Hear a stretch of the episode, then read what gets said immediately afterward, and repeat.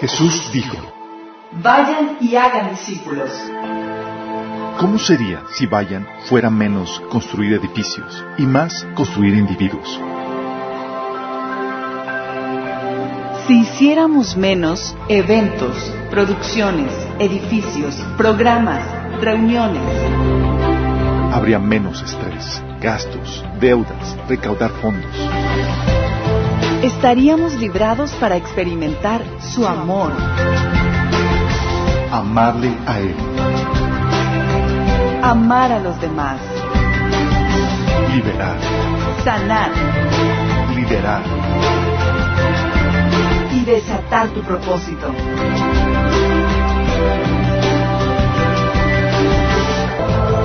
Esto es discipulado. Esto es la iglesia.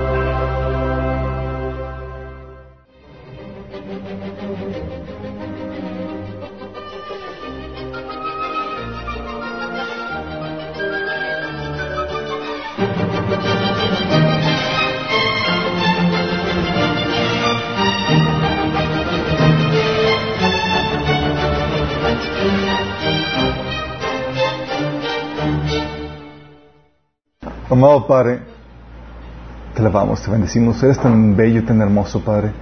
Gracias, Señor, porque llega siempre a nuestro, a nuestro rescate, Señor, para ayudarnos cuando más lo necesitamos, Padre. Queríamos sin ti, Señor. Todo lo que hacemos y todo lo que somos es por ti, Padre. Y hoy queremos pedirte que vengas y te manifiestes por medio de la meditación de esta, de esta palabra, Señor. Padre, que tú lees atrás de mí, Señor, que pongas claridad en mis pensamientos, claridad mis palabras, Señor, que fluye tu palabra con poder, con el Espíritu Santo, cambiando nuestros corazones, Señor, nuestras vidas, para que seamos hechos más y más en la imagen de tu Hijo amado, Señor, en todo carácter y sabiduría, Padre. Te lo pedimos en el nombre de Jesús. Amén. Ok, chicos, hoy comenzamos una nueva serie. Vamos a hablar de lo implaticable en las mesas, que es política y religión. Es lo más interesante por lo que genera muchos conflictos, muchas problemáticas, discusiones y toda la cosa. De hecho, de mis posts más problemáticos o más, sí, han sido los que tienen los que más relacionados con política. Como siempre la mezcla religión, se vuelven muy escandalosos. Pero en esa que platiquemos de eso, sí. Eh, y vamos a comenzar una serie para hablar acerca de lo que Dios tiene que decir acerca del tema de gobierno. ¿Sí? ¿Tiene algo, algo Dios que decir acerca del tema de gobierno? You bet. Tiene todo que, eh, que decir al respecto, ¿sí? ¿Y, ¿Y por qué estamos hablando de esta temática? Ah, mira, estamos platicando esta temática de política porque es necesario. Hay mucha ignorancia y vamos a platicarte acerca de una de las, de las problemáticas, pero es un tema que realmente no se habla en las iglesias. No vas a encontrarte una iglesia donde diga, vamos a hablar hoy de gobierno, de política, todo. ¿Sí? No es muy agradable, pero es muy necesario, porque tenemos graves problemas. La una problemática es que no sabemos cómo debe ser nuestra participación en el gobierno como cristianos. Así como que soy cristiano, bueno, ¿qué, y, ¿y cómo manifiesto o transfiero mi fe eh, dentro del gobierno? ¿Cómo la manifiesto? ¿Cómo soy cristiano en el gobierno? ¿Sí? No sabemos, por ejemplo, si apoyar eh, una solución, no sabemos si apoyar una solución eh, un gobierno socialista, comunista, capitalista, ¿sí? O si es lo mismo o creamos algo nuevo, una versión cristiana nueva, novedosa, ¿sí? No sabemos, por ejemplo, si el gobierno debe estar atendiendo todos los problemas de pobreza en la sociedad. Oye, oye, debe estar atendiendo, debemos atender y el gobierno debe erradicar a todos los pobres de la sociedad. O si el gobierno debe tener control, por ejemplo, de todos los medios de producción, expropiando, ¿sí? Los medios de producción como lo hacen los países socialistas. O vamos a permitir, la queja de algunas personas, la disparidad económica que hay, que suele darse en los países capitalistas. Unos muy, muy, muy ricos y obviamente otros con en mucha pobreza. No sabemos nada acerca de eso, cuál es la posición socialista, capitalista o algo nuevo. De hecho, hay pastores que me dicen, no, es que Jesús era socialista y yo, uh, uh, era socialista. ¿Cómo, ¿Cómo, dices eso? Y pastores, líderes de iglesia diciendo ese tipo de, de, de cosas. ¿Por qué? Obviamente por la ignorancia que hay. Hay unos que dicen, oye, el gobierno es la solución, eh, busquen en el gobierno la solución a los problemas de la nación y personales. Lo ven como la solución a todos los problemas. ¿Sí? Y piensan que es posible, por lo mismo, la utopía. ¿Saben qué es la utopía? es así como que la sociedad ideal, con la situación ideal, con todo así hermoso, aquí en la tierra por medio del gobierno. Y que el gobierno lo va a traer. Y es el gobierno es el medio para hacerlo. ¿sí?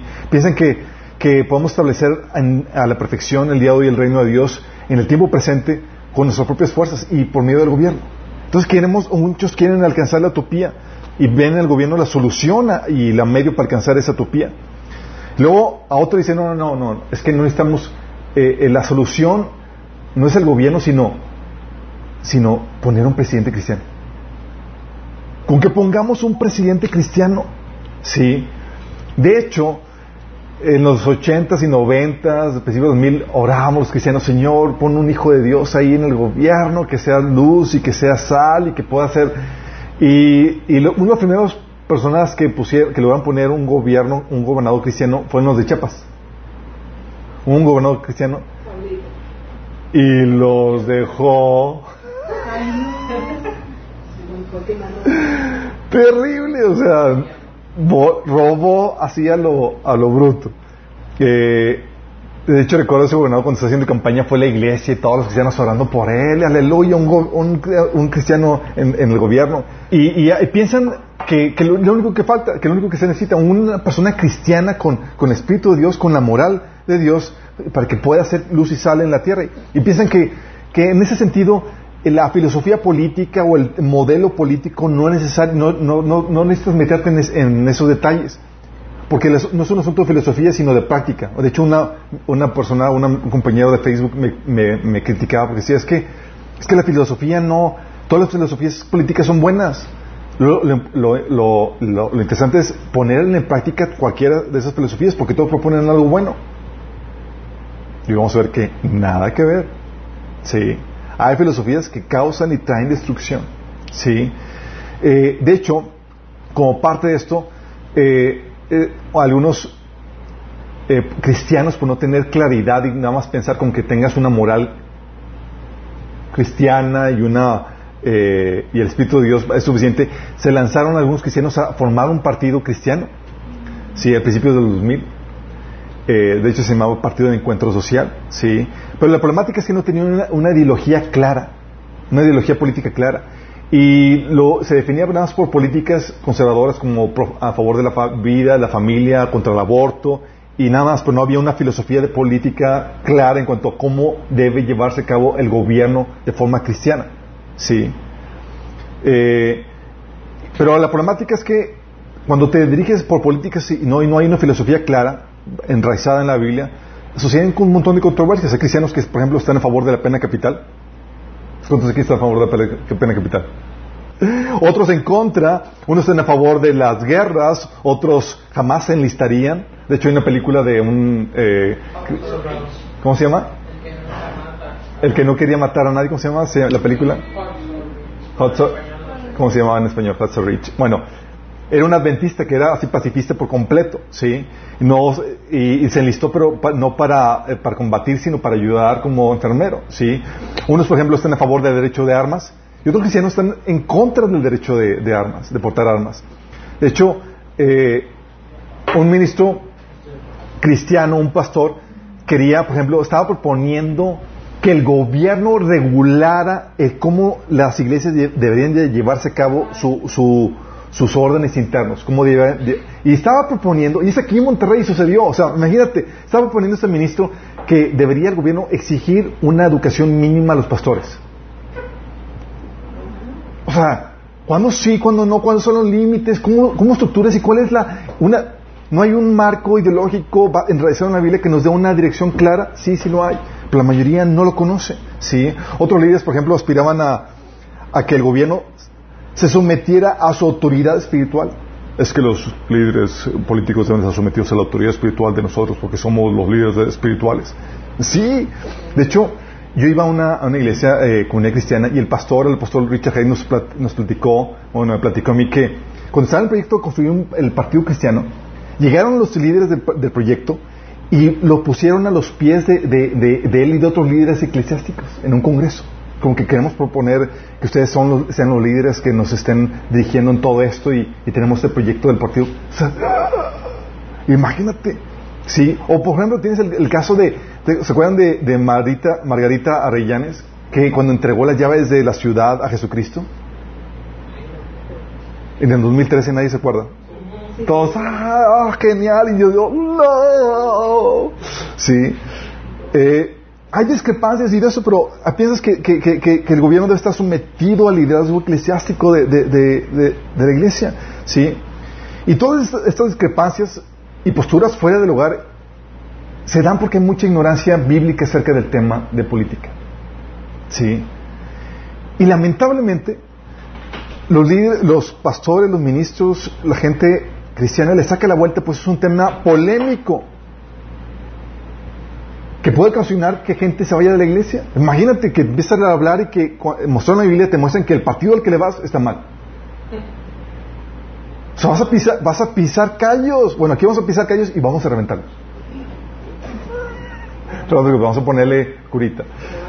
Pero no, es, no es un tema, no es un, es un tema que polariza, que es polémico, es un tema que, que de hecho, tan polémico es, imagínense, una iglesia conservadora donde todos los cristianos acá bien, bien entregados con el Señor, de un pastor, no me acuerdo el nombre, eh, hace unas semanas, un mes, un mes y medio por ahí, um, se presentó Trump en la iglesia y él le compartió algo de Dios y aprovechó la oportunidad para orar por él. Bueno, el solo hecho de orar por Trump le ocasionó críticas y, desaprobación por parte de, una gran facción de la iglesia. Imagínate, y estaban como, ¿cómo hiciste esto? Bla, bla, bla. Y lo hicieron público la, discrepancia. ¿Sí? O sea, eso, cuando te metes en temas de política y tú estás como líder evangélico, tú te expones a que, a que miembros de la iglesia se incomoden. Pero déjame decirte, es algo normal. Sí. Y no, es, no esperamos que, déjame recordarles que la prédica tiene la intención de incomodar tu pecado. Esa es la intención. Si no logramos incomodar tu pecado, algo estuvo mal. Sí. Entonces, si hay algo en tu pensar o en tu actuar político que está mal, vamos a traer la luz de la Biblia y se te debe incomodar. Sí.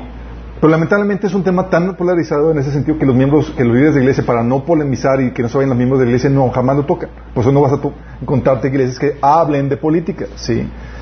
Luego, más aún, cuando esta ignorancia eh, que ocasiona todas estas posturas, eh, eh, esta discrepancia de posturas y, y estas posturas fuera del lugar, lo viene por nuestro, nuestra herencia en Latinoamérica de que no tenemos la riqueza intelectual ni cultural de los países protestantes que fueron influenciados por politólogos, filósofos y pensadores cristianos de la Reforma.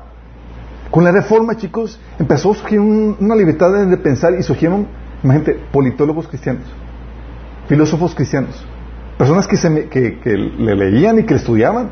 Si uno de ellos, por ejemplo, John Locke y demás, eran personas que, se empapaban de la Biblia y escribían tratados políticos y comentarios bíblicos. Más imagínate. Y esos, esos, esa herencia cultural, esa riqueza intelectual, se quedó allá en los países protestantes. Porque obviamente para que venga a Latinoamérica se tiene que traducir todo eso. ¿Sí? O estudiar el idioma. ¿Sí? Aquí el trabajo en, español es muy incipiente por lo mismo y lo poco que tenemos es gracias a obras de traducciones como Adolfo García de la, de la Sierra, Víctor Prieto, que algunos conocen, él tradujo algunas cosas, sí, y se publicaron. Víctor Morales, y que fueron publicadas por editoriales que son de índole más intelectual como la editorial Cristiana Clie, que, tiene su base en España. Entonces, tenemos que en Latinoamérica, en cuestión de política, los cristianos están haciendo sus pininos y la mayoría ciegas. No sabemos prácticamente nada acerca del tema. Entonces, imagínate la, la problema. Y, y la riqueza está en intelectual y demás, está en otros idiomas. Sí, de hecho recuerdo cuando estábamos platicando temas de política más con mi pastor, estaba tan en shock porque pues obviamente le, le, le, traba un poquito más que, que, alguno, que, el promedio, pues obviamente tenía que ver con, con, con, la temática de, de, mi carrera. Y la primera pregunta que me hacía era, ¿y, qué- y- quién estudiaste? ¿O qué, libros o qué autores estudiaste? Y yo, ah, pues o sea, ah, pues tal autor cristiano, tal. O sea, hay mucho material, chicos, en ese sentido. Pero lamentablemente está en otros idiomas. Sí. Y aparte de la poca información que tenemos, y por causa de ello también tenemos un montón de tabús. Montón de tabús. Tenemos que luchar con la ignorancia y los tabús que abundan por causa de ella. Por ejemplo, el famoso tabú que es Dios no se inmiscuye en asuntos mundanos.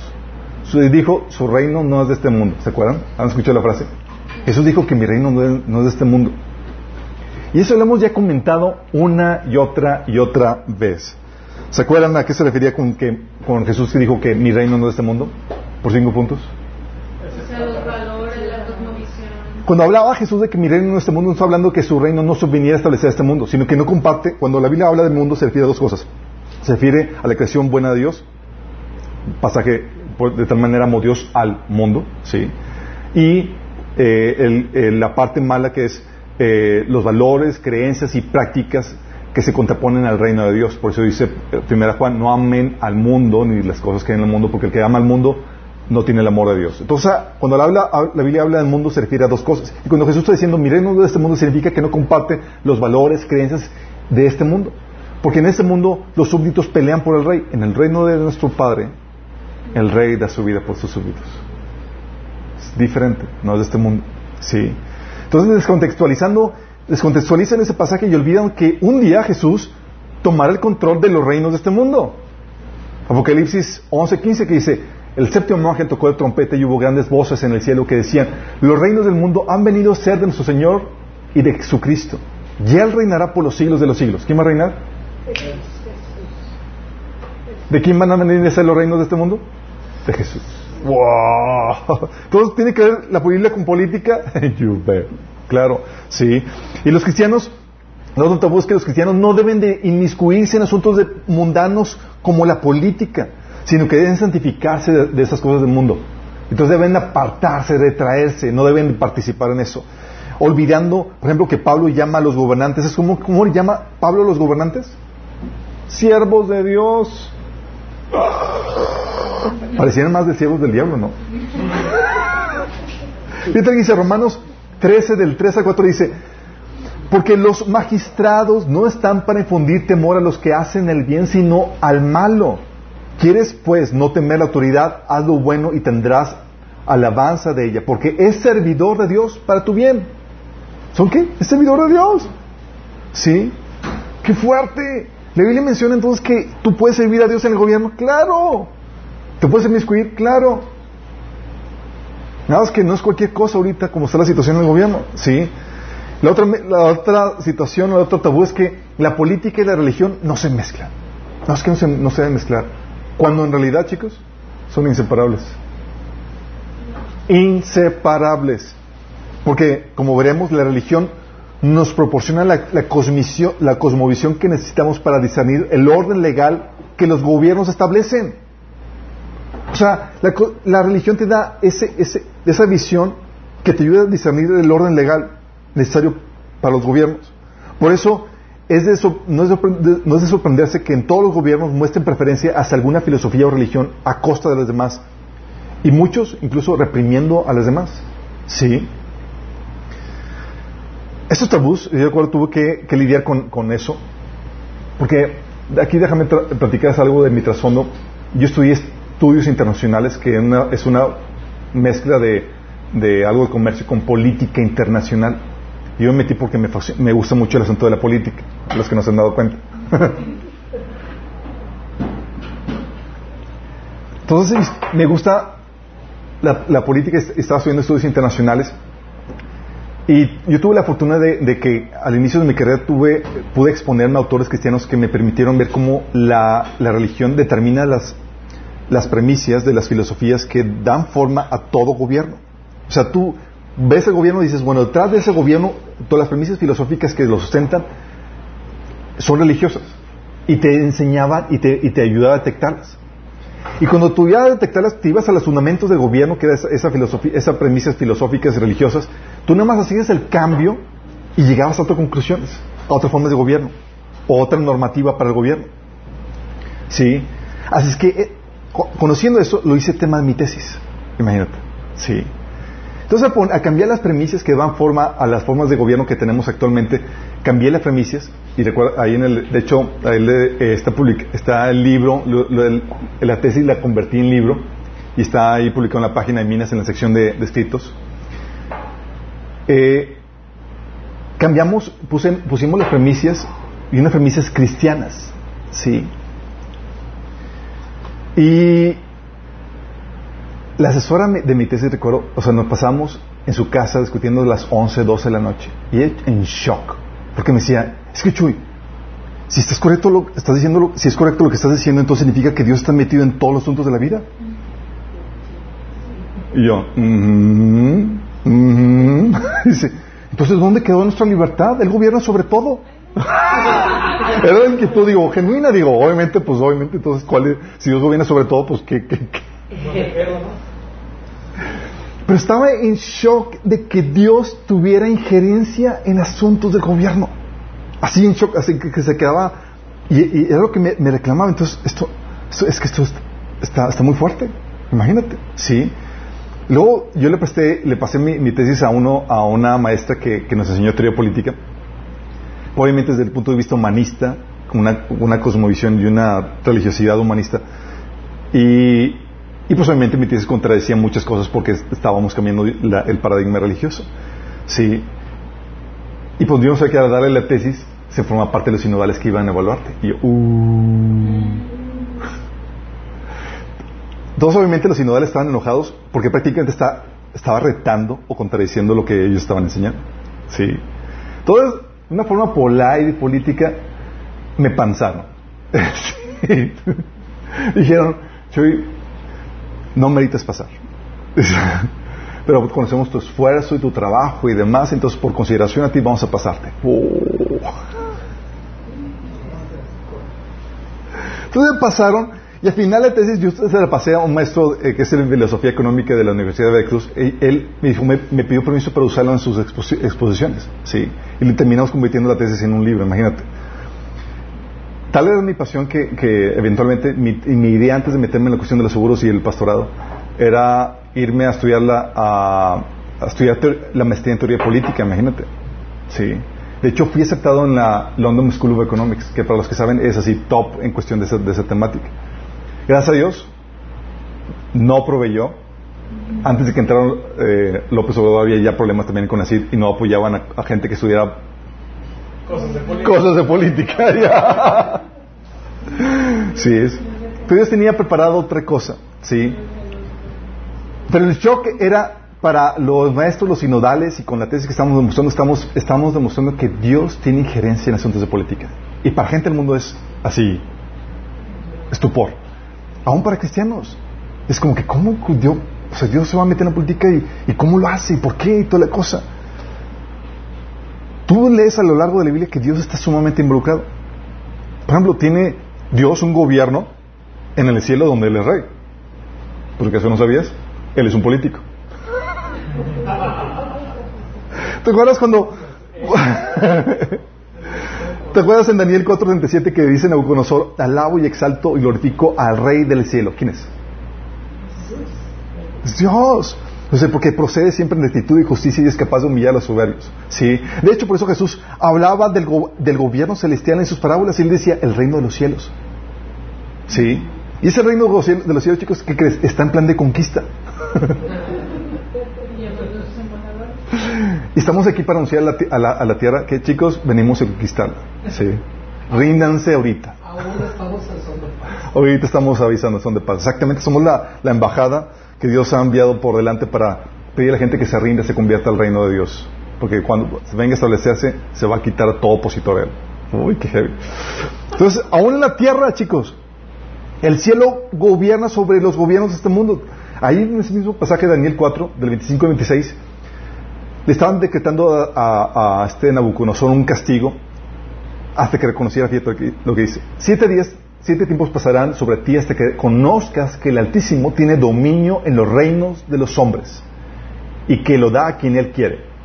Y cuando, en, en cuanto a la orden de que te dejen en tierra la cepa de las raíces del mismo árbol significa que tu reino quedará firme luego que reconozcas que el cielo gobierna. Ándale. O sea, muy, muy, muy, no, el Señor te puso, órale. Y vamos a, para, para mostrarte que el Señor te puso, te vamos a quitar un ratito hasta que reconozcas que el cielo gobierna. Dios gobierna, chicos, a punto de que la Biblia te enseña que la autoridad de los gobiernos, toda autoridad, viene de Dios. Sí, Romanos 13, de 1 al 2 dice, todos sométanse a las autoridades públicas porque no hay autoridad de Dios, no hay autoridad que Dios haya, que no haya dispuesto, así que las que existen fueron establecidas por Él. Por lo tanto, todo el que se opone a la autoridad se revela contra lo que Dios ha instituido. Los que sí proceden recibirán castigo. Entonces, oye, las autoridades de gobierno vienen, vienen de, Dios, ¿sí?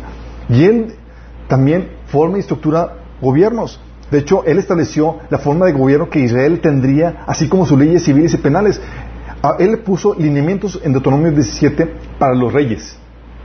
Puso un código militar en números 1 y números 10, número de Deuteronomio 20, 21, 23 y 24. Código militar, imagínate.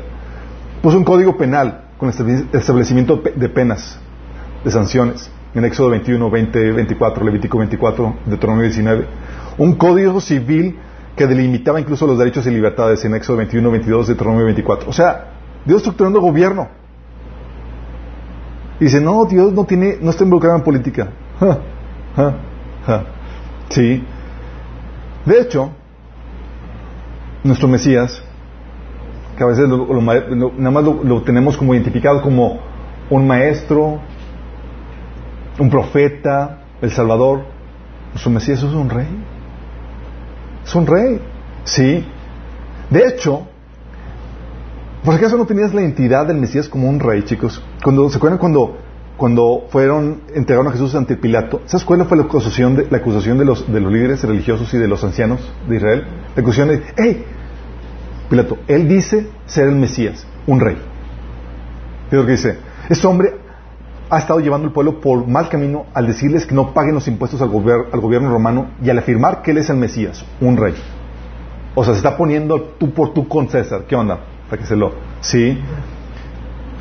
Y de hecho, en, en Lucas 1.32, el ángel Gabriel presenta al Mesías por nacer como el heredero del trono de David. ¿Y tú crees que así como que heredero nada más para hacer nada más, para gobernar al pueblo de Israel. Sí. Eternamente. Sí, de hecho, Jesús dijo que sus discípulos iban a comer y vivir en su mesa, en su reino, sentar, y se iban a sentar en, en tronos para juzgar a las doce tribus de Israel. Y a nosotros también nos, nos prometió, no a las doce tribus, pero otras. Sí. hay otra, hay, a ver, o sea, sí. Entonces el Mesías es rey. Y a la iglesia, como les comenté, se le prometió gobernar como parte del gobierno del Mesías. Apocalipsis 2, del 26 al 28 dice, a todos los que salgan mensadores y me obedezcan hasta el final. Les daré autoridad sobre toda, todas las naciones. ¿Mm? Gobernarán las naciones con vara de hierro y las harán pedazos como si fueran ollas de barro. Tendrán la misma autoridad que yo recibí del Padre y también le daré la estrella de la mañana. Fíjate, la misma autoridad de Jesús, los miembros de la iglesia. Por eso Pablo se enojaba con los cristianos en, la, en, en 1 Corintios capítulo 6. Decía, hay conflictos entre ustedes y van y ponen ju eh, a jueces eh, no cristianos entre, entre ustedes para juzgar eso. Si no sabes que vamos a gobernar al mundo, e incluso vamos a juzgar a los ángeles, imagínate. O sea, Pablo también tenía ese entendimiento acerca de, de, de que la iglesia se le confirió al gobierno. ¿sí? Daniel capítulo 7 también menciona acerca de eso. De hecho, chicos, la sabiduría para dictar leyes justas, ¿sabes de quién viene? De Dios. Proverbios 8 del 15 al 16 dice, gracias a mí, la sabiduría, reinan los reyes y los gobernantes dictan decretos justos. ¿Gracias a quién? A la sabiduría que Dios provee. Los humanitarios gobiernan con mi ayuda y los nobles emiten juicios justos. Y Dios, por ejemplo, esa es una, de las primeras cosas que, que, que, que pidió al rey Salomón, sabiduría para compartir el Evangelio, para gobernar. Si algo estaba este, este joven inexperto, sin experiencia, jovenzuelo, estaba, ¿cómo yo gobernar a todo este pueblo? ¿Sí? Primera Reyes 3 del 7 al 9 dice, ahora mi Señor, ahora Señor mi Dios, me has hecho rey en lugar de mi padre David. No soy más que un muchacho y apenas sé cómo comportarme. Imagínate, o imagínate las ceremonias reales y toda la cosa y él, ¿qué hago? ¿Qué hago? Sí, me paro, me siento, sí. Dice, sin embargo, aquí me tienes un siervo tuyo en medio del pueblo que has escogido, un pueblo tan numeroso que es imposible contarlo. Y la petición, yo te ruego que le des a tu siervo discernimiento para gobernar a tu pueblo y distinguir entre, lo- entre el bien y el mal. De lo contrario, ¿quién podrá gobernar a este gran pueblo tuyo? Y de hecho, algo que debes entender es que Dios juzga a los reyes y gobiernos de la tierra. ¿Quién nos juzga? Dios mismo, chicos. De hecho, Abraham le decía, tú eres el juez de toda la tierra, ¿no harás justicia? ¿Quién es el juez de toda la tierra? Dios mismo. Génesis 18, 25. Jeremías 25, 31 dice, Jehová tiene juicio contra las naciones. Él es el juez de toda carne. Él es el que se siente, chicos, y dice, esta nación, esta, esta nación, este reino, ya merece parecer. Sí. De hecho, en Apocalipsis 15, del 3 al, 9, di- al 4 dice, grandes y maravillosas son tus obras, Señor Dios Todopoderoso. Justos y verdaderos son tus caminos, Rey de las naciones. ¿Quién no, te, temerá, oh Señor, y glorificará tu nombre? Pues solo tú eres santo, y por lo cual todas las naciones vendrán y te adorarán, porque tus juicios se han manifestado. Él es el, juez de todas las naciones, chicos. Por eso, ¿te acuerdas cuando descendió Dios y tuvo una comidita aquí, muy que con este Abraham, antes de ir con a su trabajo legisla- legislador? ¿Se acuerdan? ¿Dónde iba Dios? ¿A Sodoma? ¿a qué? a emitir juicio. Vamos a ver cómo estamos, Sodoma. A ver cómo andas. Dame cuentas. Imagínate.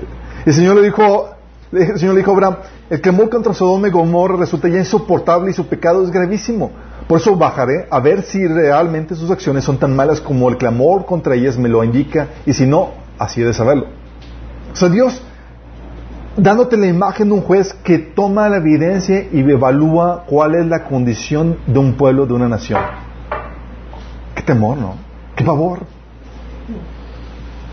Saber que Dios, no, porque déjame decirte esto, no ha dejado Dios de hacerlo. No ha dejado Dios de hacerlo. Sí. De hecho, ¿se acuerdan las naciones que, que, que fueron sacadas o fueron aniquiladas por el pueblo de Israel? ¿Se acuerdan? Porque no crean que el pueblo, la tierra prometida estaba vacía. Así como que unos buenos moradores dijeron, vamos a construirle esto al pueblo de Israel para que tenga sus vides y tenga sus casas ya construidas y demás. Y vamos a dejárselas ya construidas. Porque el Señor no puso eso en su corazón. Estaban ahí, chicos, pero ya el, dic- el- la sentencia de Dios era, ya, hay que sacarlos. De hecho, dice Deuteronomio 9 del 4 al 5, dice, cuando el Señor tu Dios les haya, los haya arrojado delante de ti, no vais a pensar, el Señor me ha traído hasta aquí por mi propia justicia, para tomar posesión de esta tierra. No, el Señor expulsará a esas naciones por la maldad que las caracteriza. De modo que no es por tu justicia ni por tu rectitud porque vas a tomar la posesión de, su tierra. No, por la propia maldad de esas naciones harás que el, hará que el Señor tu Dios las arroje delante de ti. Así cumplirá lo que juró a tus, a tus antepasados Abraham, Isaac y Jacob. Entonces, ¿por qué, chicos? Por la maldad de ellos. De hecho, dices, oye, que Dios tan, tan injusto en hacer esto. Miren, chicos, Dios es tardo para la ira, es muy paciente. Y le dio más de 400 años a esas naciones. De hecho, a- Dios habló a Abraham y le dijo antes de que tuviera su descendencia, dice, tú vas a tener descendencia y tu descendencia va a estar en Israel y va a estar 400 años ahí. Sí, porque el pecado de las naciones cananitas no ha llegado al su. O sea, estoy siendo paciente, estoy viendo si se arrepiente. Y Dios da paciencia, pero cuando llegue el juicio, bye bye. Sí. Por eso, ¿te acuerdas con Jonás, capítulo 1? Versículo 1 que dice, el Señor le dijo al siguiente mensaje a Jonás, hijo de Amitai, levántate y ve a la gran ciudad de Nínive, pronuncia mi juicio contra ella, porque he visto lo, la perversa que es su gente. O sea, aún hasta Dios envía gente para, hey, pórtense bien chicos, o si no, el juez de las naciones va a venir a juzgar a esta nación. ¿Cómo creen que estará México? Tú ves en Jeremías, por ejemplo, que era un Jer- Jeremías era un libro que estaba profetizando y reclamando a el juicio de Dios contra Israel, ¿verdad? Bueno, no solamente contra Israel. En Jeremías 46 contra Egipto. En Jeremías 47 es contra los filisteos. Jeremías 48 contra Moab. Jeremías 49 contra los amonitas. Jeremías 49 contra Edom. También es el mismo capítulo contra Damasco y el capítulo 50 y 51 contra Babilonia. O sea, es tiempo de juicio. Vamos a juzgar a Israel, vamos a jugar a... Ven, tráiganme todas las naciones, vale. Vamos a darle lo que se merece. Jeremías no era el amado de las naciones, precisamente. Pero qué grueso. Aquí ves a Dios en su carácter de juez de las naciones. Y Dios lo sigue ejerciendo, chicos. Cuando tú estudias historia, tú ves el juicio de Dios cuando una nación llega al límite de sus, de sus pecados. ¿Y qué pasa? Viene su derrumbe, viene su juicio. Oh. Por eso se acuerdan cuando vimos en, en el taller de eh, discerniendo los tiempos, vimos cómo todas las naciones tienen un ciclo. Sí. Bueno, cuando el pecado empieza a abundar y demás, viene el juicio, la decadencia de, de, esas- de esa nación. Sí. Y el Mesías, chicos, por ejemplo, cuando venga su reino, Él va a establecer su gobierno sobre toda la tierra. Isaías 2 del 13 al 4 dice, por ejemplo, muchos pueblos vendrán y dirán, vengamos, subamos al monte del Señor, a la casa de, Dios de Jacob, para que nos enseñe sus caminos y andemos por sus sendas. Porque de Sión saldrá la ley. De Sión, chicos, va a salir, de, o sea, de Sión para los que no sepan es Jerusalén. De Jerusalén va a salir la ley para todo el mundo. Porque vamos a establecer un gobierno mundial, chicos. Dice, de Jerusalén la palabra del Señor. Él juzgará entre las naciones y será árbitro entre muchos pueblos. Convertirá sus espadas en arados y sus lanzas en hoces. No levantará espada nación contra nación y nunca más se, adiestrará para la guerra. Cuando habla de que Él será juez, eh, que juzgará entre las naciones y será el, árbitro de muchos pueblos, chicos, no está hablando solamente de Jesús, está hablando de Jesús y su cuerpo. Nosotros. Qué heavy, ¿verdad? Dice, pero ¿cómo es posible si tenemos muchos problemas entre nosotros? Bueno, vamos a ver que te vayas alineando, por favor. Sí. Eso tiene sentido, chicos, porque, a fin de cuentas, Dios gobierna sobre todo. Si hay algo... Todo lo que dice Juan 1, del 1 al 3, dice que todo lo que existe, Dios lo creó. ¿Estamos conscientes? Si algo existe, ¿significa qué? Dios lo hizo. Y si Dios lo hizo, Él es el propietario y Él es su legislador. Dios gobierna sobre todo, dice Salmo 103, 19. El Señor ha hecho, desde los cielos, de los cielos su trono. Desde ahí gobierna todo. Nada se le escapa, chicos, porque es el creador de todo. Y así como tiene principios para la familia, la paternidad, las finanzas, las empresas, la iglesia, y hemos estado viendo en los diferentes talleres del discipulado cómo Dios gobierna sobre muchas áreas. Y hemos visto muchas cuestiones de la vida donde Dios tiene sus principios y sus diseños y sus normas, ¿verdad? Bueno, también la tiene para el gobierno. También las tiene para el gobierno. El área de gobierno no escapa de su dominio, chicos. También Dios ha diseñado cómo debe ser el gobierno. Él tiene principios para el gobierno. La problemática es, ¿los conoces tú? ¿Los conocemos como cristianos? Y si no los conocemos, ¿cómo queremos ser luz y salir en un área donde ni siquiera conocemos cómo los principios de Dios para esa área? Es terrible. Es que basta con que uno sea una persona moral. No, mi chavo. Sí, tú puedes ser, ser un padre de familia muy bueno, pero si eres un ignorante en cuanto a los principios de Dios para, para la familia, te aseguro problemas garantizados. Sí, porque no conoces el principio de Dios para la familia. Lo mismo para, para la empresa. Tú puedes tener un- una, ser una persona muy moral, pero si no sabes los principios de, de- administración, principios que Dios estableció para la, para la empresa, vas a llevar a la quiebra. ¿Sí explico? Lo mismo pasa al gobierno, pero ¿qué es lo que sucede? El enemigo quiere hacer a un lado los cristianos del gobierno, chicos. Quiere mantener a los cristianos ignorantes. ¿Cómo vamos en eso, chicos? ¿Ha tenido resultados? Les reitero, con la reforma protestante, una de las primeras áreas que empezaron a florecer, ¿sabes cuál fue? No solamente fue la libertad de la iglesia, la teología, sino la política. La política, chicos. Pero a surgir claridad mental para saber cuáles son los diseños de Dios para la política. Con ello vino, vino a traer libertades, se empezaron a defender los derechos y demás. Le- Pero nosotros lamentablemente venimos de una de una herencia no protestante sino católica. Donde algo permanece o prevalece es la ignorancia. El enemigo nos ha mantenido así durante siglos. Sí. Entonces, quieren mantener a los cristianos ignorantes, quieren mantenerlos al margen. No se metan. ¿Sí? Es un asunto no para ustedes. Y si participan, que participen mal. No sepan por quién ejercer su voto o no sepan cómo ejercer el gobierno. Porque están ignorantes. ¿Sabes por qué quiere hacer esto el enemigo? ¿Por qué crees? Déjame decirte. Su reino se ejerce principalmente a través de los gobiernos de esa tierra. El reino de Satanás típicamente se manifiesta a través de los gobiernos de esa tierra, dictando leyes injustas, violando derechos y libertades, o no haciendo justicia, sino aceptando cohecho, corrupción. De hecho, chicos, uno de los principales instrumentos del enemigo para estar su reino de tinieblas en, eh, reino de tinieblas en este mundo es, son los gobiernos. ¿Por qué crees que siempre son las autoridades las que persiguen a los santos, a los profetas, a los cristianos? ¿Quiénes eran los que persiguen? ¿La gente, la multitud? Ni. ¿Quiénes eran? El gobierno. El gobierno, chicos. El gobierno ha sido típicamente el instrumento que el enemigo ha utilizado en el Antiguo Testamento para perseguir a los profetas, a los santos del Antiguo Testamento, en el Nuevo Testamento también. ¿Quiénes perseguían a los cristianos? El gobierno judío y el gobierno romano. Sí. De hecho, ¿quién ¿quiénes mandaron a, matar a Jesús? Los ancianos, que son el gobierno, y los líderes, los sacerdotes. Sí. ¿Y cuáles son los, los, cuáles son los quiénes están los, eh, llevando a cabo la mayor persecución de cristianos, gobiernos, musulmanes, eh, ateos y demás.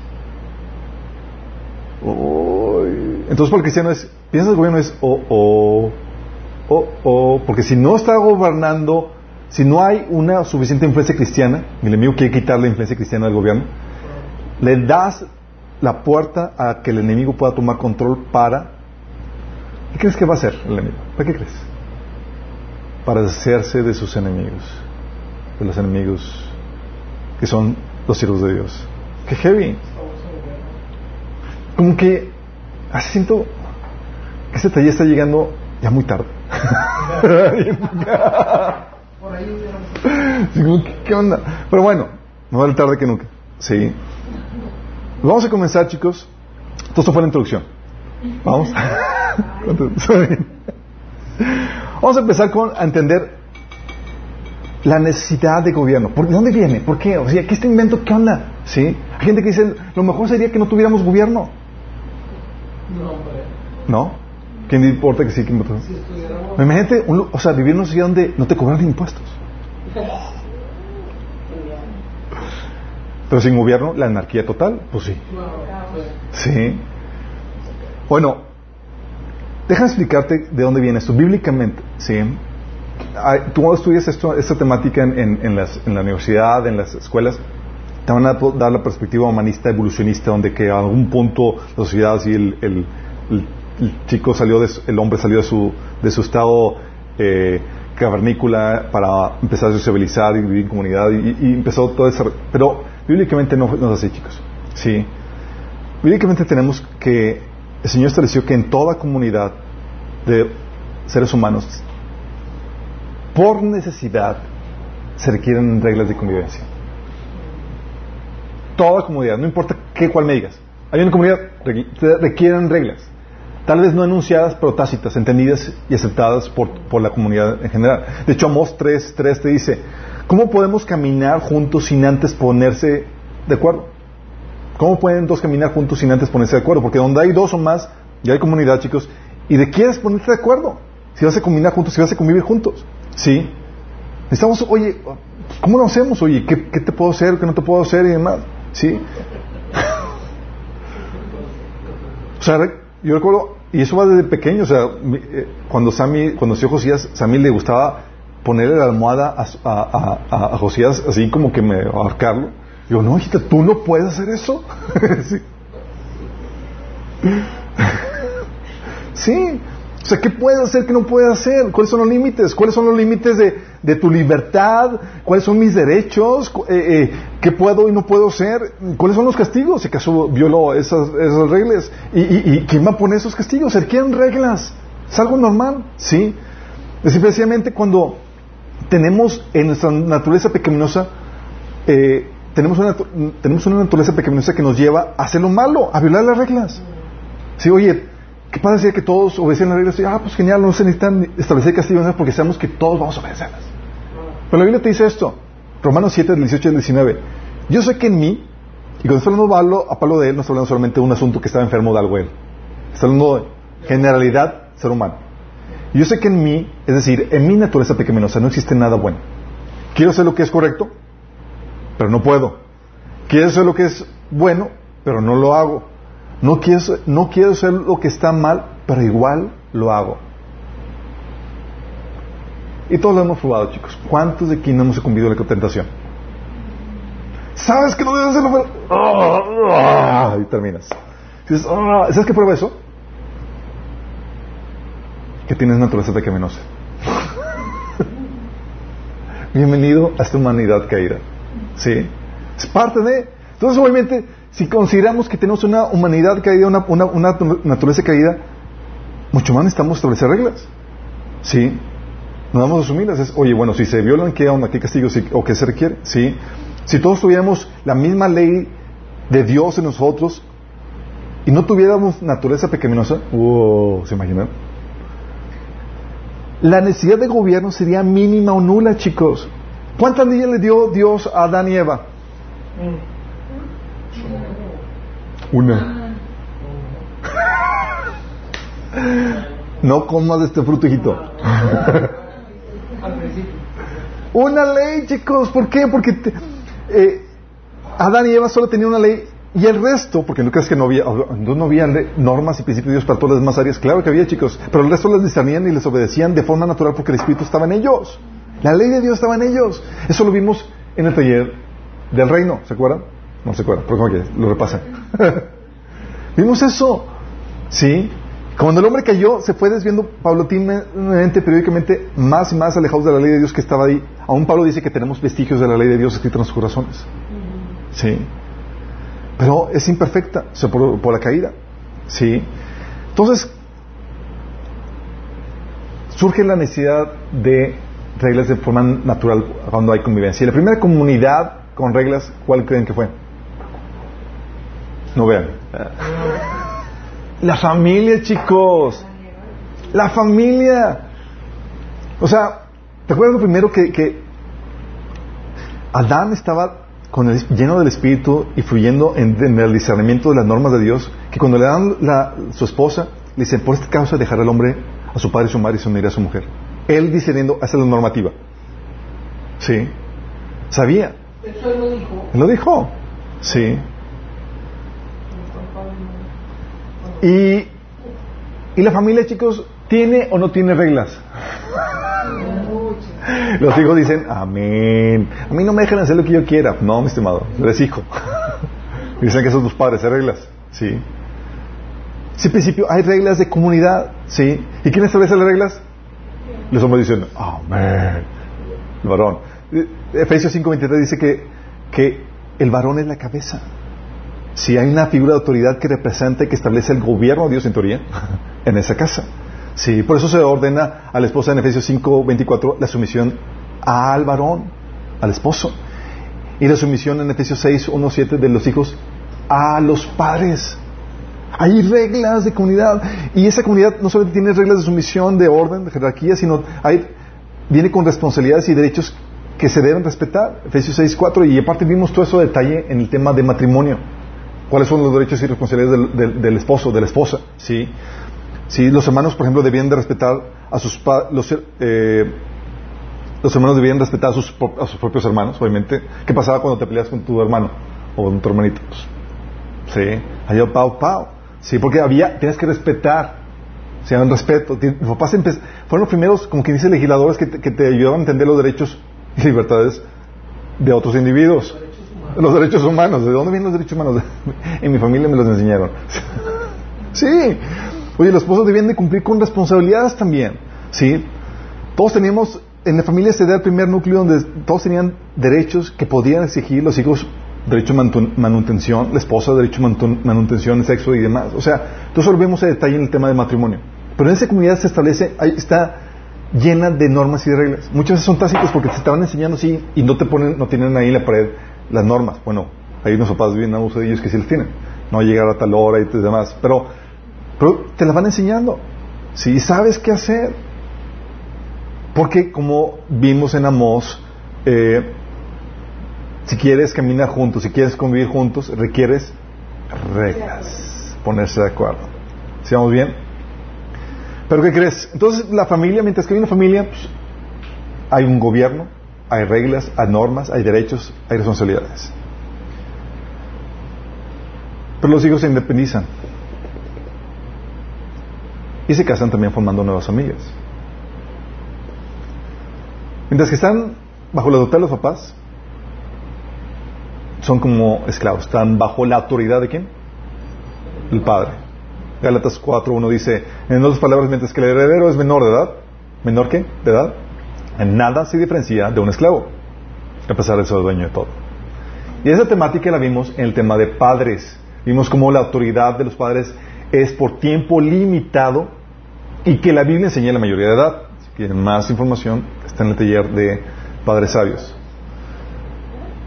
Entonces, obviamente, se independizan, llegan a la mayoría de edad y son individuos libres, autónomos, donde ya nadie gobierna sobre ellos. Y luego, si se casan, ellos forman una nueva figura de autoridad siendo padres, siendo esposos. ¿Sí?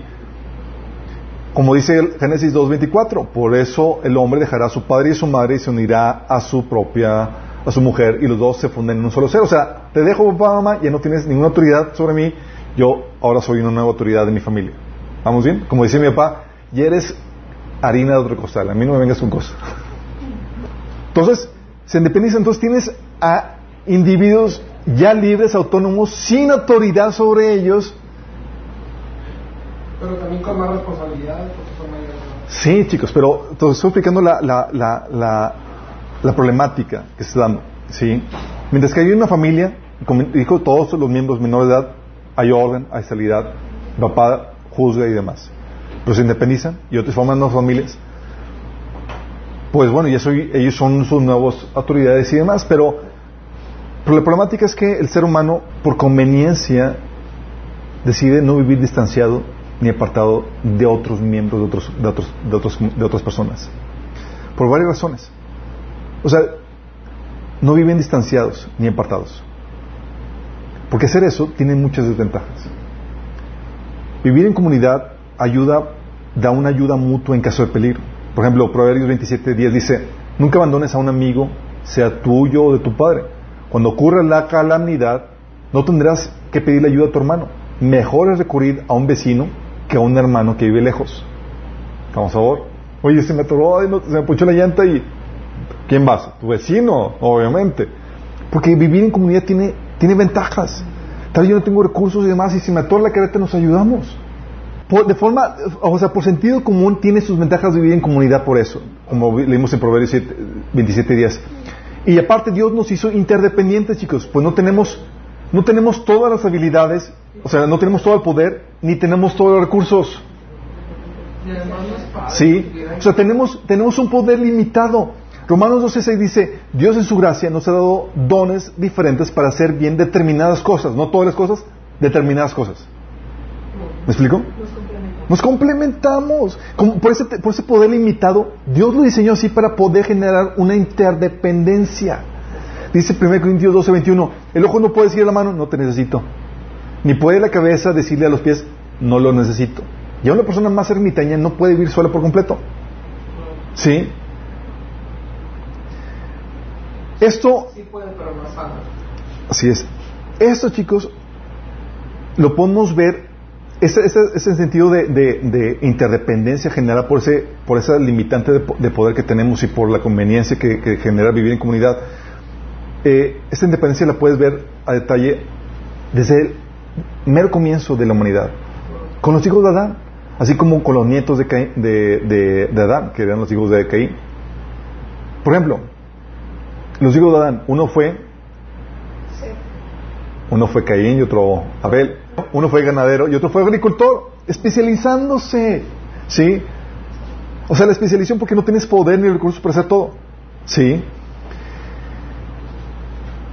Y luego, obviamente, se murió el, el ganadero, ganadero, lo mataron, pero Caín tuvo hijos y se empezó a, a especializar los oficios, chicos, porque no tenemos el poder para hacer todo. Y como no tienes poder para hacer todo, te, te limites a algunas cuantas actividades.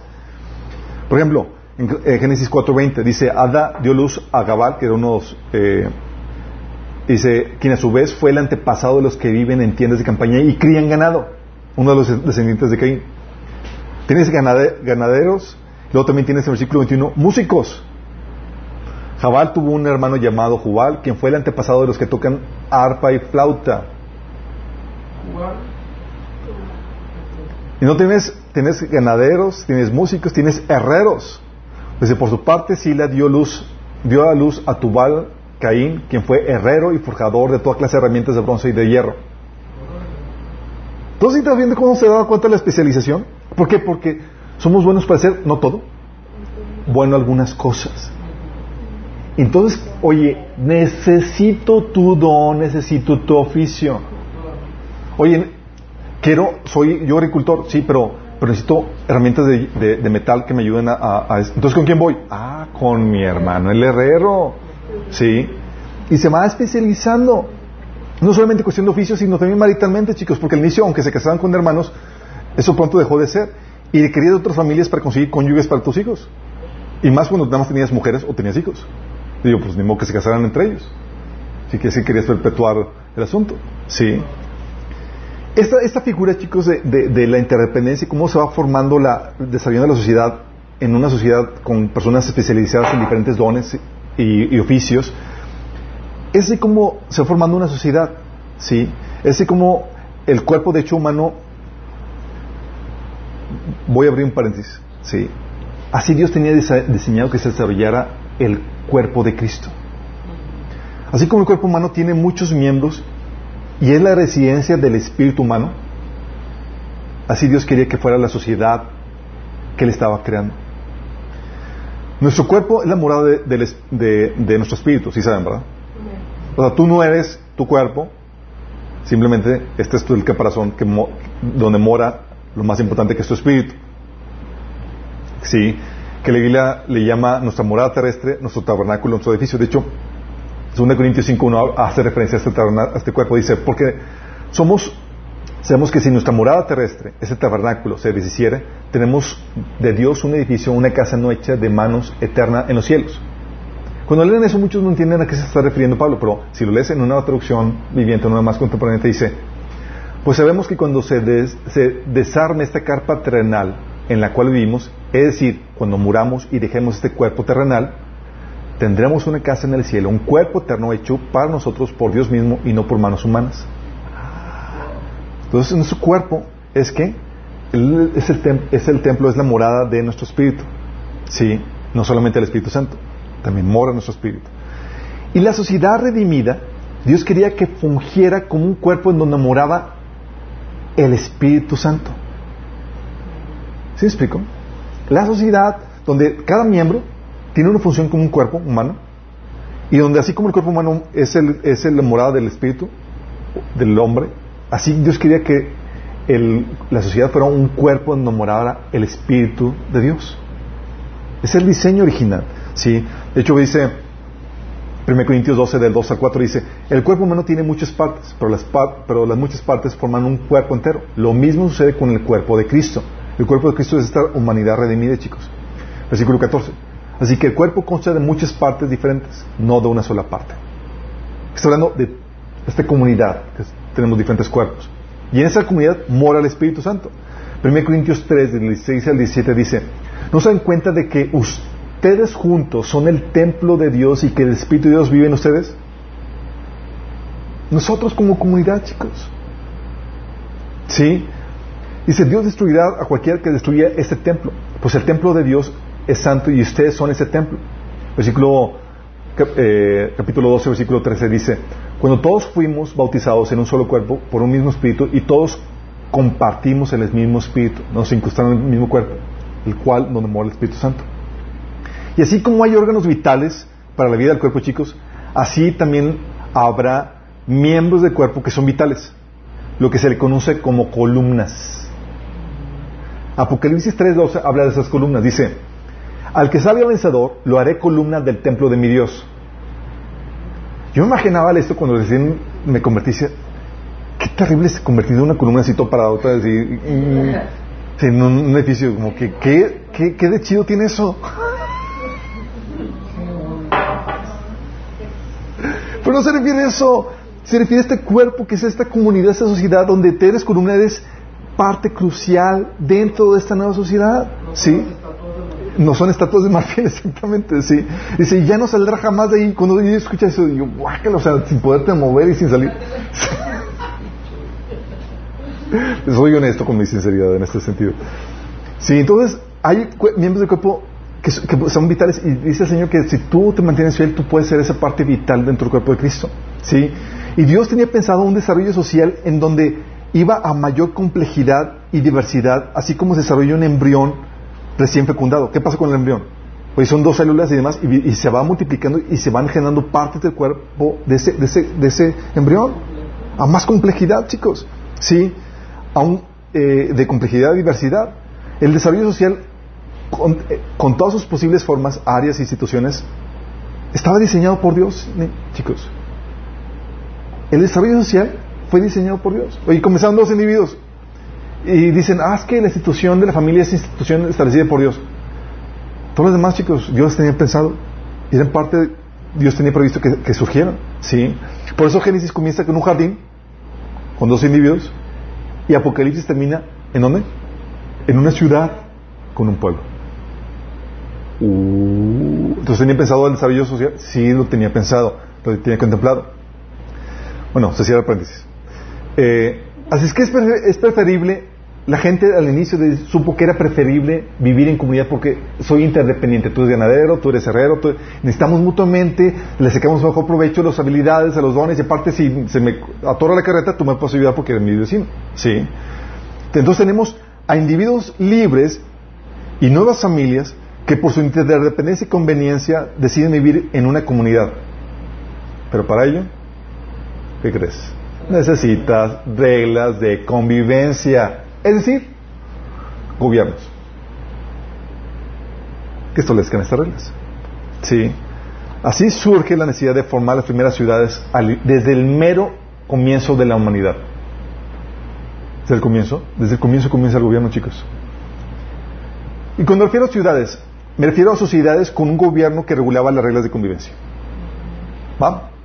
De hecho, Wikipedia lo pone así, dice, una ciudad es un asentamiento de población con atribuciones y funciones políticas, administrativas, económicas y religiosas, a diferencia de los núcleos rurales que carecían de ellas o o parcialmente. Entonces, cuando habla de ciudades, se refiere a poblaciones, que, eh, comunidades que viven juntas, pero tienen como característica eh, funciones políticas, sí, administrativas, sí, donde hay un orden, hay reglas.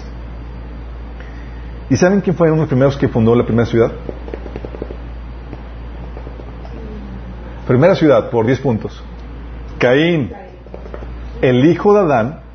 Tienes a Caín, el primer hombre, el hijo del primer hombre, construyendo las primeras, unas primeras ciudades. Dice, Caín tuvo, Génesis 4, 17, dice, Caín tuvo relaciones sexuales con su esposa y ella quedó embarazada y dio a luz a Enoch. Luego Caín fundó una ciudad que llevaba el nombre de su hijo, Enoch. Tú lees esto y si no tienes el contexto dices, ¿una ciudad? Él, su esposa, su hijito, pues qué raro, ¿no? Es como que medio vacía, así como esas ciudades eh, vacías que están en China y demás que dicen, oye, sí, y como que jugaba, jugaba a ser el político ahí sobre... Está raro, ¿no? Acuérdate que se independizan, sí. Entonces cuando cuando él se apendizó y ese fue vivir lejos de su, de su familia por la maldición que había recibido, acuérdense. Pero bueno, dándote de contexto, acuérdate que ellos vivían, en esa generación de los primeros humanos, la longevidad rondaba en eso de los 900 años. Entonces imagínate, dice la Biblia que cuando Jesús venga a establecer su gobierno sobre la tierra, va a establecer, va a restablecer el mundo a las cualidades prediluvianas hace tiempo. Donde la gente va a morir, dice que la persona más joven va a morir de 100 años. No, pero ya no va a morir. Sí, va a morir. Acuérdate que hay mortales e inmortales. Ah, sí es cierto. Abusados, chicos, abusados. Es de primaria. Todos tenían. Todos que van a tener, dice, es- dice va a, establecer, a restablecer Jesús la, la- la condición del mundo a, un- a la condición prediluviana, chicos. Y en esa situación, fíjate como dice Isaías 60, 22, dice, la familia más pequeña se convertirá en mil personas y el grupo más diminuto se convertirá en una nación poderosa. A su debido tiempo yo, el Señor, haré que suceda. Fíjate, la familia más pequeña, mil personas. Imagina entonces, oye, cuando entiendes este contexto dices, ah, pues tiene sentido de que Adán y sus descendientes decidieran, eh, decidiera él mismo hacer una, una ciudad. Entonces, tiene sentido. No solamente tuvo un hijo, tuvo y sus hijos, muchos hijos. Sí. Imagínate. Entonces, mil personas. No es una pequeña familia. Entonces tenían ahí un, montón de, familiares. Entonces, ¿qué fue necesario? Vamos a hacer, y Adán dijo, este Caín dijo, vamos a hacer una ciudad. Y cuando está hablando de es, vamos a vivir en comunidad, pero con un gobierno. Luego, luego, chicos, desde el inicio. ¿Se han visto eso? El gobierno desde el inicio. Y de forma natural, los padres de las primeras familias se convertían en los gobernantes de dicha, de dicha sociedad. De forma natural, chicos. ¿Quién crees que era el gobernante de la ciudad de Caín? Caín. ¿Por qué? Hacía chanchulla en los votos y siempre ganaba. Porfirio Díaz siempre. Eh, Sí. Eh, Caín era, era como era, el primer padre y el más viejo de esa comunidad, chicos. Y, y- y déjame, eso nos va a ayudar a entender muchas cosas con respecto al gobierno en la Biblia. Sí, desde el inicio. Caín era, fue el, go- el- el gobernante de esa, de esa ciudad porque él fue el primer padre y el más viejo de esa comunidad. Y los ancianos, chicos, eran los que tenían más experiencia, conocimiento y sabiduría. O sea, era una monarquía. Desde el inicio era una monarquía sacada del modelo de familia. Sí. Tú ves que en la Biblia a lo largo siempre, siempre te, plasman a los ancianos y te plasman que eran los, los de experiencia, los de conocimiento, los de sabiduría. Te apunto que Job 12:12 12 dice, entre los ancianos se halla la sabiduría, en los muchos años el entendimiento. Y así lo ves en Proverbios y demás. De hecho, por lo mismo, los ancianos eran los de mayor respeto. Levíticos 19:32 te dice, fíjate lo que dice. Ponte de pie en, la presencia de los ancianos y muestra respeto por las personas de edad. Teme a tu Dios, yo el Señor. O sea, te me cuadras. Sí. Proverbios 20:29 dice, la gloria de los jóvenes radica en, la- en su fuerza. La honra de los ancianos en sus canas. Había una honra porque tú eres el, el más experimentado, el más conocimiento, el que sabías qué onda con eso. ¿Sí? Y era una transición natural de la figura familiar del padre a la figura del anciano que gobernaba. ¿Sí? Con respecto al, al hijo, eh, el padre tiene más años y más experiencia, ¿verdad? ¿O no? Pues oye, también es que tienen a hijos muy chiquitos, pero generalmente eh, son los con respecto a los hijos, digo con respecto, eh, los hijos con respecto a los padres, los padres tienen más años y más experiencia, y, y en la familia, la figura del padre con más años, con más experiencia, son los que ponían las reglas en la casa, en la figura de autoridad, ¿sí? Eran los ancianos, chicos. Y entonces era normal que, que esa figura de, de anciano, de la persona más longeva que gobernaba, se transfiriera también a la comunidad. ¿Me explico? No, no así con los jóvenes que, se, que, que la Biblia los caracteriza como qué, chicos, los jóvenes. Inexpertos, ingenuos y sin conocimiento.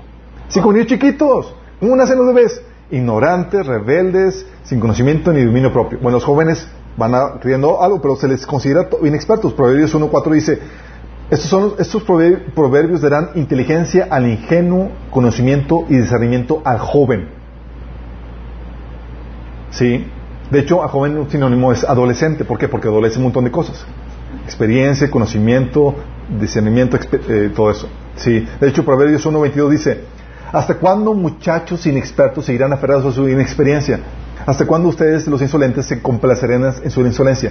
¿Hasta cuándo ustedes, los necios, aborrecerán el conocimiento? Es, una- un llamado a los jóvenes. a que se hagan sabios.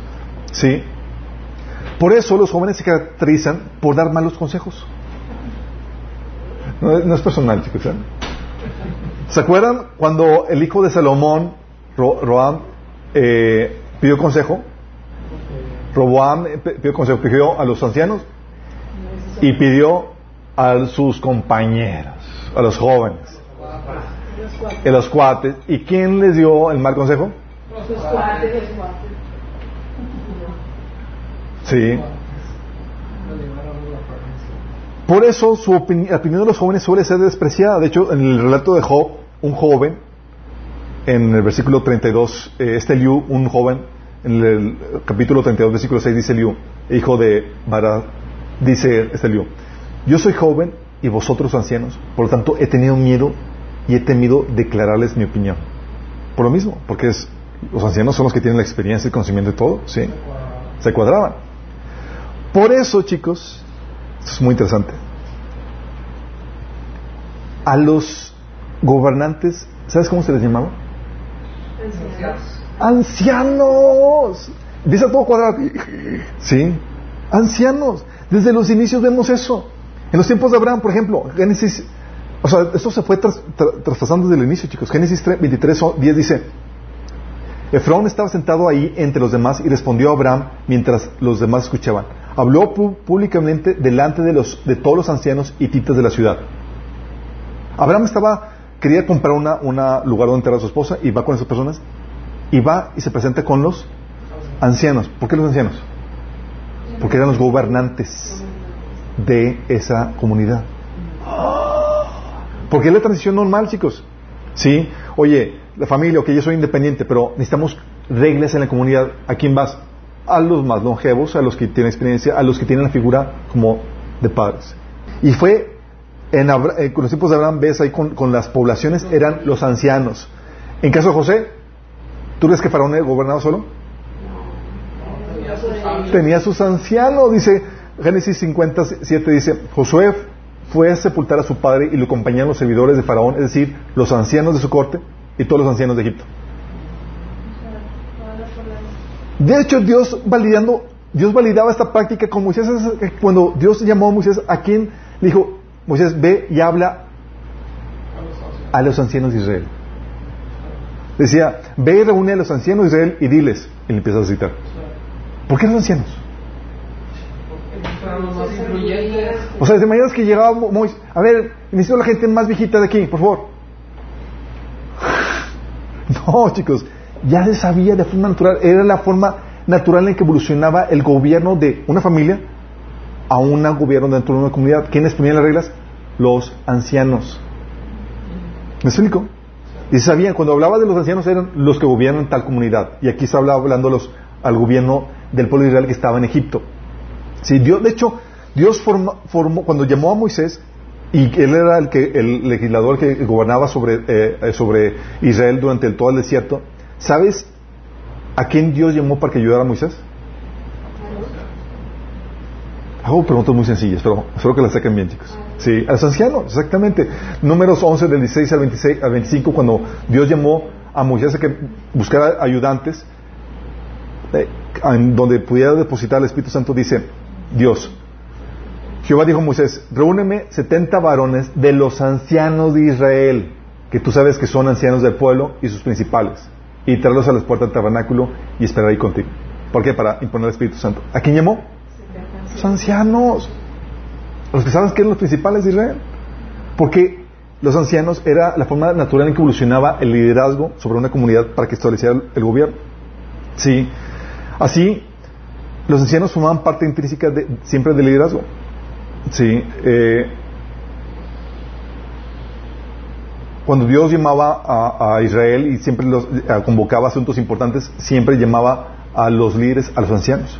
Sí, como dice Deuteronomio 29, 10 y otros pasajes. Pero esto era normal en todas las comunidades antiguas de ese, de ese- de- ese tiempo, chicos. Hititas, Moabitas, Madianitas y demás, sus gobiernos eran ancianos. Interesante, ¿no?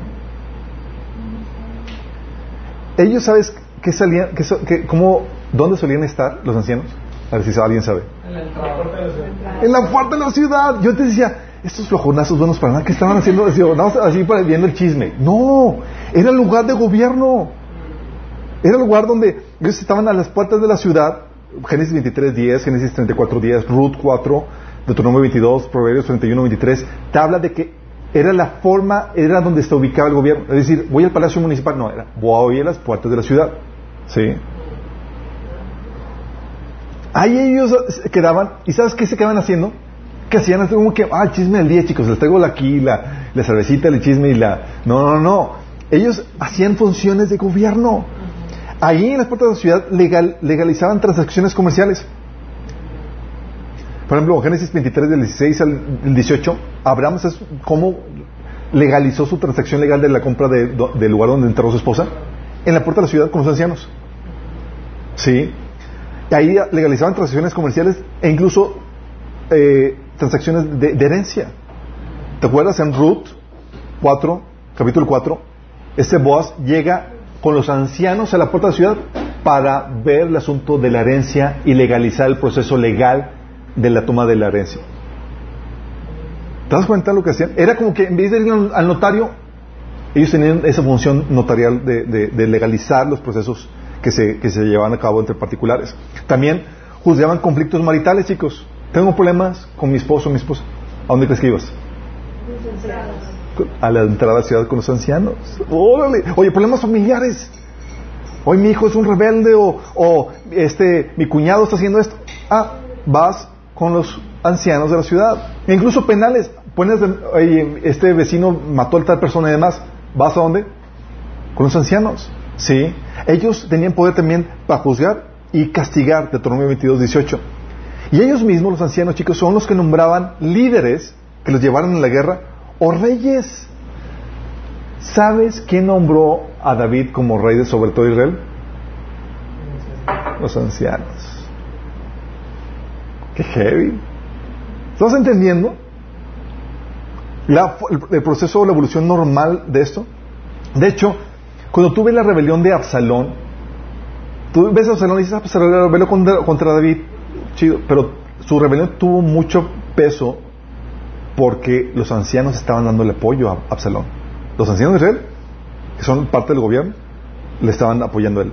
Segunda Samuel 17, 4 y 19, 11 hablan eso. Los ancianos chicos ponían al, al- al- al rey y ¿sabes qué hacían? ¿Cuál era la función de los ancianos con el rey?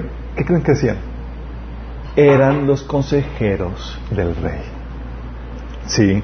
Primera rey de Reyes 12, 6, tú ves, dice, después el rey Ruam consultó el asunto con los ancianos que habían sido consejeros de su padre Salomón. ¿Quiénes habían sido los consejeros de Salomón? Los ancianos de Israel. Y preguntó, ¿qué me aconsejan ustedes? Les preguntó, ¿qué debo, cómo debo responder a este pueblo? Sí. Eran parte de los que fungían, entonces tu gobierno, el gobierno, los reyes, no era sin, sin, sin los ancianos, sino era con los ancianos que fungían como los consejeros que daban opinión y sabiduría a las, a las normas de gobierno. ¿Sí me explico? Ellos incluso establecían normas sociales porque eso era su función de gobierno. Por eso, de hecho, chicos, Jesús, eh, los fariseos reclamaba a Jesús el, asunto de, de la tradición de los ancianos. Ahora entiendes. Dice Mateo 15, 20, eh, 12, los, ancianos, los escribas dijeron, ¿por qué tus discípulos quebrantan la tradición de los ancianos? Porque no se, lavan- no se lavan las manos cuando comen. Ellos instruían a la comunidad de cómo debían de, de manejarse, chicos. Y sus palabras eran norma a la, a la comunidad. ¿Sí? ¿Sí vamos entendiendo? Por eso e- ese reclamo. De hecho, los ancianos, chicos, formaban parte del gobierno judío que sentenció a Jesús a morir. ¿Tú crees que fueron nada más los, los líderes sacerdotes? Eran los ancianos de Israel, es decir, el gobierno de Israel, los que, el que ma- mandó a Jesús a morir. Di- Dice Mateo 16, 21. Desde entonces Jesús comenzó a declarar a sus discípulos que le era necesario ir a Jerusalén y padecer mucho de los ancianos, de los principales sacerdotes y los escribas y ser muerto y resucitar al tercer día. Cuando Jesús está hablando aquí de que tiene que padecer a mano de los ancianos, está hablando, tiene que padecer a mano del gobierno de Israel. ¿Vas entendiendo? O sea, los líderes, los encargados de gobernar a los ancianos, son los que mandaron a Jesús a morir. De hecho, lo puedes hablar un montón de versículos que te pongan en el bosquejo. ¿sí? De hecho, los ancianos eran los que también perseguían a los discípulos. ¿Se acuerdan cuando mandaron a, llamar a Pedro porque sanó un cojo? ¿Contra quién estaba compareciendo Pedro? Contra, estaba compareciendo ante los ancianos, los que tenían la autoridad para juzgar. Dice Hechos 4 del 8 al 9. Pedro, lleno del Espíritu Santo, le respondió, gobernantes del pueblo y ancianos, hoy se nos procesa por haber favorecido a un inválido y se nos pregunta cómo fue sanado, reclamándolos que cómo se les ocurre procesarnos por esto. ¿Ante quién? Ante los ancianos.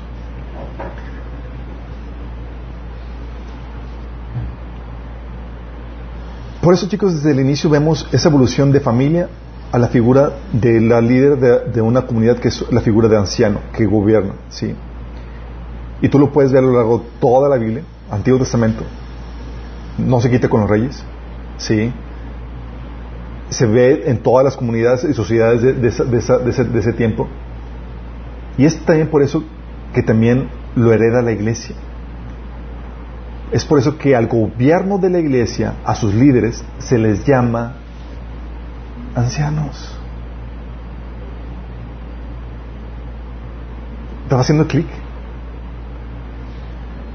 Hechos 14 al 23 dice, Pablo y Bernabé también nombraron ancianos en cada iglesia. ¿A quiénes? ¿Ancianos? Es como que una nueva figura que a ellos se les ocurrió. Venía desde el inicio. Venía desde el inicio de la humanidad. Dice, con oración y ayuno encomendaban a los ancianos a la ciudad, al cuidado del Señor, a quien había- en quien habían puesto su confianza. Hechos 15.2, por ejemplo, dice, cuando Pablo y Bernabé tuvieron una, una discusión y una contienda no pequeña con ellos, se dispuso que subiese Pablo y Bernabé a Jerusalén y algunos otros de ellos, los apóstoles y los ancianos, para tratar esta cuestión. ¿Quiénes iban a, a discutir y tomar decisiones en la iglesia? Los apóstoles y los ancianos. De hecho, a los apóstoles también se les llama ancianos. De hecho, dice Pablo, dice Pedro, a los ancianos que están entre ustedes y yo, que soy anciano como ellos, testigo de los sufrimientos de Cristo y participe con ellos de la gloria que se ha de revelar, les ruego, cuiden como pastores el rebaño de Dios que está a cargo no por obligación ni por ambición de, de dinero, sino con afán de servir como Dios quiere. No sean tiranos con los que están a su cuidado, sino sean ejemplos para el rebaño. Así cuando aparezca el pastor supremo, ustedes recibirán la inmarcesible corona de gloria. ¿Cómo se está hablando? Pablo, Pedro está refiriéndose a él mismo como anciano y está llamando a los ancianos. ¿Quiénes son eran los ancianos en la Biblia, el Testamento? Eran lo que son los obispos, que es la misma significado en la palabra, o que es lo mismo, los pastores. ¿Cómo se les llamaba a los pastores? Se les llamaba también ancianos. Sí, de hecho, Pablo, diciéndole a Tito, decía, 1 Tito 5, del 12 al 22, por esta causa te dejé en Creta, para que corrigieras los deficientes y, establec- y establecieras ancianos en cada ciudad, así como yo te mandé. Sí. Y él establecía el criterio para establecer ancianos, decía en el, versículo, en el capítulo 2, versículo 2, que los ancianos sean sobrios, serios, prudentes, sanos en la fe, en el amor y en la paciencia y demás. De hecho, 1 Timoteo capítulo 3 menciona más, más características. Y es esta figura de anciano, chicos, la que ves en el cielo rodeando el trono de Dios. Dice Apocalipsis 4:4 dice, rodeaban el- al trono otros 24 tronos en los cuales estaban sentados 24 ancianos vestidos de blanco con una corona de oro en la cabeza. ¿Quiénes son estos ancianos que están sentados rodeando el trono? ¿Quiénes son? Sentados en tronos. ¿A quién se le pr- prometió sentarse en trono? La iglesia. Vestiduras blancas. ¿A quién se les prometió dar vestiduras blancas? La iglesia. ¿Tienen coronas? ¿A quién se les prometió dar coronas? La iglesia. Ok. ¿Quiénes son, chicos? Los líderes de la iglesia. Son la iglesia, chicos. ¿Vamos entendiendo? Son esas figuras de autoridad representadas, son la iglesia representada en estos, en estos líderes. ¿Sí? Y son el gobierno de Dios, chicos, llevándose a cabo por medio de que de los ancianos. ¿Vamos entendiendo? Con eso, chicos, nos da una idea y tenemos, tenemos la introducción de, de cómo se desarrolla el gobierno y la necesidad de por qué se desarrolló el gobierno. Vamos a ver la siguiente sesión los detalles respecto a, ok, hay un gobierno, pero ¿cómo se desarrollan las, las reglas, las leyes, las políticas y demás? Ahorita sabemos que por necesidad, si querían convivir en comunidad, tienen que establecer reglas de convivencia. ¿Y quiénes eran los que ponías de forma natural? A los, a los líderes más longevos, a los, que, primeras, a los padres de, de las primeras familias que formaban esa comunidad. Y de ahí se forma toda la evolución de gobierno, chicos, que se ve a lo largo del Nuevo Testamento e incluso en el Nuevo Testamento. Y es la forma de gobierno que Dios estableció en la tierra. Sí. Vamos a ver, a, entrar en detalles, cómo toma forma el gobierno en las siguientes sesiones. Pero ahorita por lo pronto sabemos que es un algo bíblico y que Dios está sumamente metido. Y tú y yo no podemos sacarnos o salirnos por la gente. Porque tú y yo, como iglesia, como miembros del cuerpo de Cristo, no solamente profesamos una religión, estamos llamados a ejercer el liderazgo, el gobierno, en un gobierno que Jesús va a establecer. Vamos a ser reyes y sacerdotes.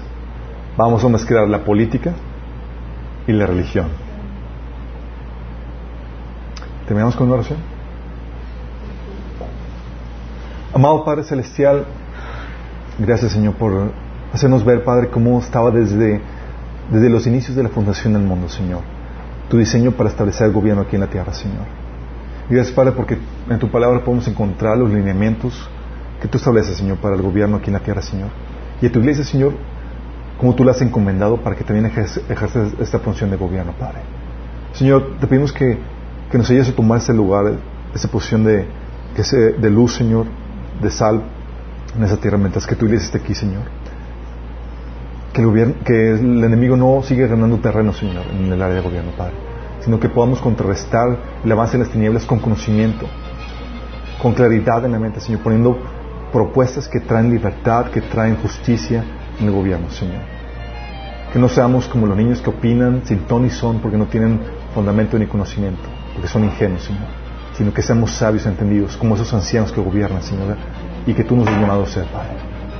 Te lo pedimos en nombre de Jesús. Amen.